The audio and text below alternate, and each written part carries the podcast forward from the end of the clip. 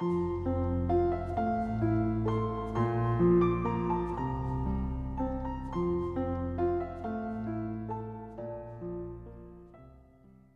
位听友，大家好，我是明哲。想要获取每日热点文字版和更多备考内容，请关注微信公众号“金牌公考”。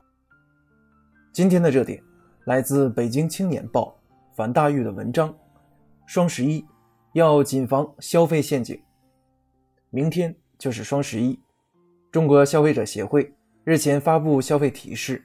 建议消费者提前关注商品价格。防止掉入假优惠陷阱，在缴纳预售定金前，一定要详细了解营销活动细则，不要未看清规则随意下单。微商所售商品一般没有质量保证，产生交易纠纷后也难以解决，消费者请慎重选择个人微店交易。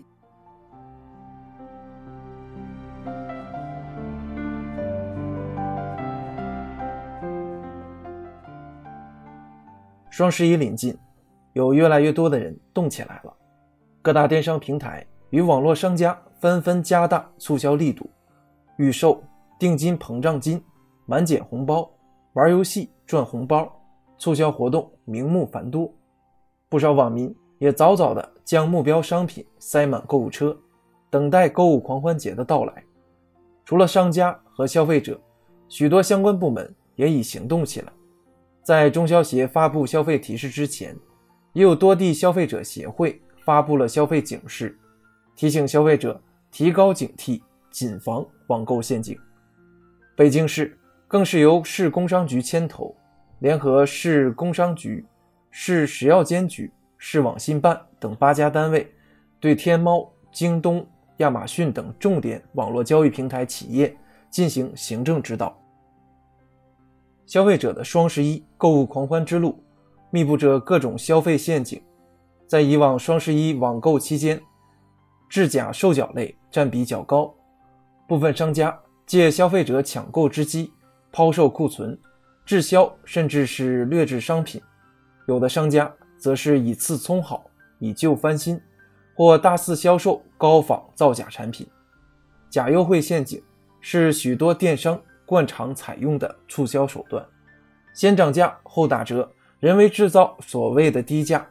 消费者很容易因一时动心而上当受骗。定金不退也是一些商家擅长的套路，刻意混淆定金与定金的区别，通过预售吸引提前下单预定，一旦消费者不想购买，定金则恕不退还。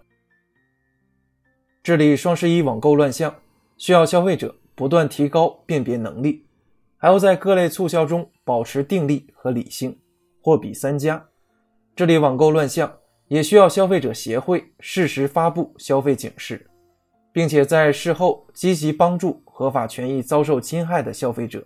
解决消费纠纷。治理网购乱象，更需要工商、质监等监管部门严格执法，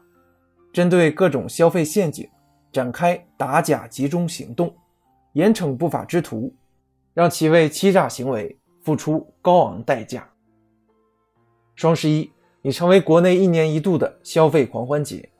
而且其影响力正在逐渐扩大到全球。